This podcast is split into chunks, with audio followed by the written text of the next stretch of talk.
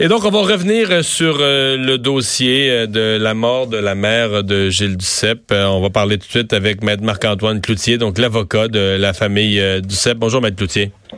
Bonjour, M. Dumont. On a, on a parlé de long à large tantôt. On a fait entendre des extraits de la coroner. vous, sur le plan du, du droit, qu'est-ce qui qu'est-ce qui vous frappe? Là, on fera pas tout le film des événements. On le racontait tout à l'heure, mais qu'est-ce qui vous frappe? Ben, il, y a, essentiellement euh, trois éléments euh, qui, qui, nous frappent au niveau juridique, qui, qui démontrent selon nous une, une, négligence particulière euh, des, des, employés puis de la résidence ce soir-là qui ont conduit à la mort de Mme Rowley du CEP. Et, et ces trois-là sont... Puis, en marge de ça, d'abord, il y a le manque de formation du personnel là, qui est un élément à considérer. Mais ensuite de ça, il y a évidemment le fait qu'on a été désarmé, l'alarme de la porte par laquelle Mme Rowley était sortie, donc alarme qui sonnait depuis 5 heures le matin On a désarmé euh, l'alarme, mais on n'a pas ouvert la porte et vérifié derrière s'il y avait quelqu'un, ce qui évidemment aurait permis de sauver euh, Mme Rowley qui était derrière euh, la porte. Euh, deuxième élément, il y a, ces vidéos, cette surveillance vidéo-là où on voit sur les caméras euh, Mme Rowley pendant tout le long, pendant toutes ces six heures-là ou presque, et, et caméras qui étaient devant euh, les yeux euh, du personnel de la résidence euh, à plusieurs moments. Mais ça, c'est c'est difficile à expliquer. Est-ce que cette caméra-là était en fonction avec un avec un écran, un moniteur qui présentait les images, c'est ce que je disais tout à l'heure. Généralement, là, si tu as des caméras fixes, exemple, qui montrent l'extérieur, là, bon, ben, toutes les caméras où il n'y a pas de mouvement, là, tu vois de la neige, tu vois rien. S'il y en a une où tu vois un humain bouger, tu vois du mouvement, techniquement, ça, ça capte l'attention. Est-ce que quelqu'un surveillait ces moniteurs-là? Ben, il y avait quelqu'un au kiosque où il y avait les moniteurs de ces caméras-là caméra ou, ou, extrait de caméra où on voit très bien Mme Rowley selon la coroner. Vous les avez vus de vos yeux, vous, là, les images? Non, non, moi, moi, je les ai pas vus. Vous les avez pas vus, OK. La coroner, la coroner les a vus. Et, elle, elle est formelle. J'ai constitué mon rapport en regardant ces vidéos-là. Ces vidéos-là euh, ont été captées par la caméra de surveillance qui sont relayées au, au, au kiosque euh, de sécurité.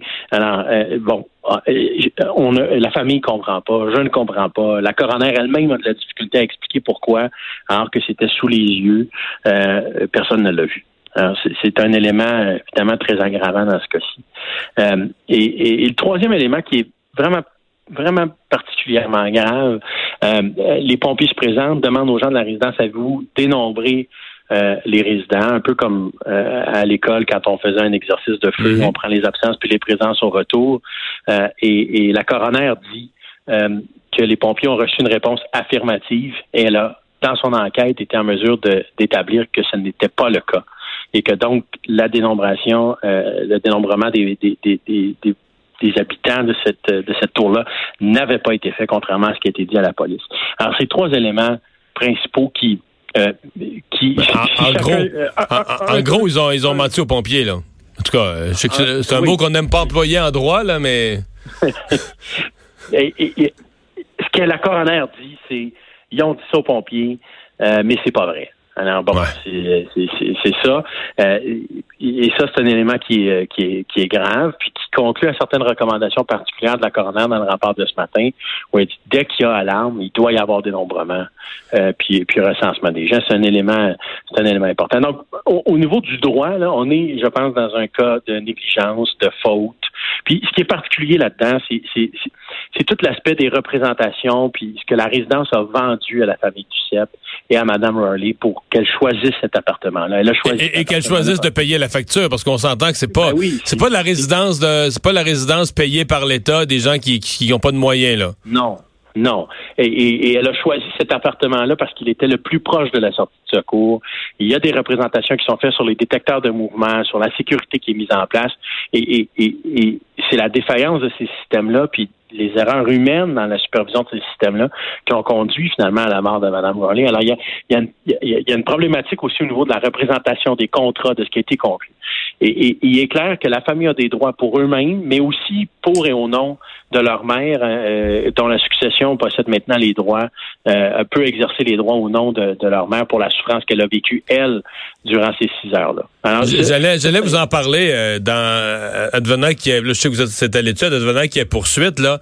Est-ce qu'en droit, euh, bon, on comprend que c'est une négligence qui engendre le décès, la perte, la perte de vie humaine, la perte d'une personne, c'est une chose, mais la souffrance, le fait d'être placé par sa propre résidence dans une situation aussi épouvantable, d'être embarré par l'extérieur, embarré, porte barrée par par l'intérieur, dans la cour, une espèce de cour intérieure, c'est, c'est, et, et, de se voir gelé dehors. Est-ce que cette souffrance souffrance-là euh, additionne, accroît le, préjudice subi? Oui, oui, tout à fait. Euh, puis c'est un élément particulier en droit, mais euh, une succession peut au nom de la personne décédée prendre des procédures en compensation du préjudice que la personne qui est décédée a vécu. Ah, Vraiment, euh, pour, pour la souffrance de Mme Rowley Duceppe durant cette période de temps-là, effectivement, euh, la succession a des droits.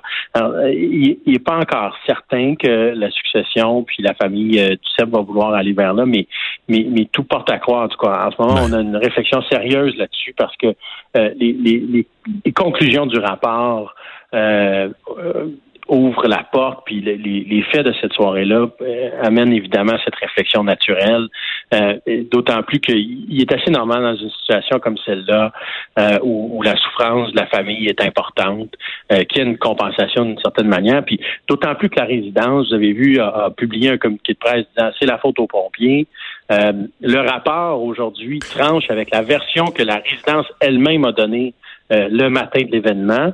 Et à ce jour, ben, notamment, notamment cette version, je ne sais pas d'où elle venait, mais elle semblait venir de la résidence, une version qui laissait entendre que sur les caméras de surveillance, on la voyait s'effondrer, le sous-entendu décéder dès les premières minutes, comme si elle avait eu une défaillance cardiaque rapidement après les après sa sortie, ce qui est complètement faux, complètement contraire à la réalité. Faux. Elle était parfaitement en forme, euh, euh, très bonne santé, aucune problématique.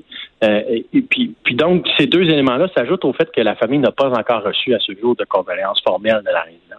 Hein? Ouais. Vous parlez, ouais. mais, mais sur la question des condoléances, là, je, je vais vous donner mon impression, là. C'est que ça me donne presque l'impression que la résidence, euh, c'est tellement horrible comme dossier que tu prends un sac de papier brun, tu te le rentres pas juste sa tête, tu te le rentres jusqu'aux chevilles, puis t'attends les poursuites. Là, tu, tu, tu rentres dans ta coquille, t'attends les poursuites, puis tu te dis, garde, là, ça donne rien d'appeler, ça donne rien de... de, c'est un choix, c'est un, choix quand même, mais, mais, mais j'essaie de, de vous expliquer le le, chemin ou l'état d'esprit dans lequel se trouve la famille actuellement. Puis c'est, je pense que c'est, l'addition de tout ça, de tous ces éléments-là, euh, qui, euh, qui amène la, famille à réagir euh, en, en ayant cette réflexion-là. Puis d'autre part, en interpellant la ministre quand même, parce que euh, euh, il est important euh, de mettre en lumière les éléments qui peuvent être faits différemment pour qu'une situation comme celle-là ne se reproduise plus.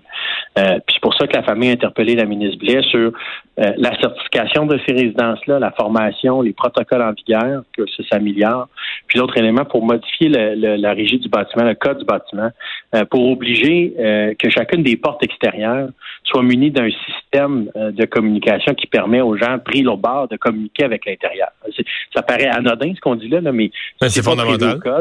Puis euh, euh, ça nous semble être l'élément fondamental. Alors s'il y avait eu ça, ben l'histoire serait autre aujourd'hui. Hmm. Alors sécurité pour la porte, pour les portes extérieures. Il doit y avoir une manière pour les gens de communiquer avec l'intérieur. Il y a toutes sortes de, mesures qui ont été soumises dans le rapport que la famille souhaite, euh, euh, d'une part, être adoptée par le luxe du gouverneur, mais aussi être intégrée dans les, les lois qui encadrent des résidences pour personnes âgées, puis euh, dans le code du bâtiment. Il y en a de plus en plus de résidences comme celle-là, de plus en plus d'incidents évidemment à cause du nombre d'utilisations euh, occasionnées par les défaillances sécuritaires dans ces euh, résidences-là. Euh, et donc, je pense qu'il est important que l'État se, pose des questions puis prenne acte de ce rapport-là ce matin, même s'ils ne sont pas spécialement visés, pour peut-être apporter, pas peut-être, mais certainement apporter des modifications à la manière dont c'est géré actuellement. Eh bien, ben, Maître Cloutier, merci beaucoup d'avoir pris le temps de nous parler. Un grand plaisir. Merci, M. Dumont. Marc-Antoine Plutier, donc avocat de la famille du CEP. Donc, on voit qu'ils ont, euh, ils ont tout ce qu'il faut pour. Euh, ouais. Ouais. Mais, pour une bonne poursuite. Incluant, mais c'est un bon point, là, que au moment de la décision de la dame de choisir cette résidence-là et cette chambre-là, on lui a fait valoir largement tous les aspects de sécurité. notamment la présence d'une sortie de secours qu'elle voulait proche de sa chambre. C'est fou, hein? Elle voulait une sortie de secours proche de sa chambre. Le feu, ben le feu, il y a une alarme de feu, il n'y a pas de feu, une alarme de feu qui, qui est déclenchée. Elle utilise la dite portée de sortie de secours, puis elle meurt là. C'est fou. C'est fou. C'est incroyable. Euh, on va faire une pause. Au retour, euh, on va vous parler, on va revenir sur euh, ce dossier que vous avez probablement vu et entendu dans le journal, ici à Cube, à TVA, LCN, nos routes en déroute. on va parler à un ingénieur de l'École de technologie supérieure, à qui je pense, Vincent, tu avais parlé, ça se peut-tu pendant mes vacances oui. cet hiver, pendant la, semaine de relâche?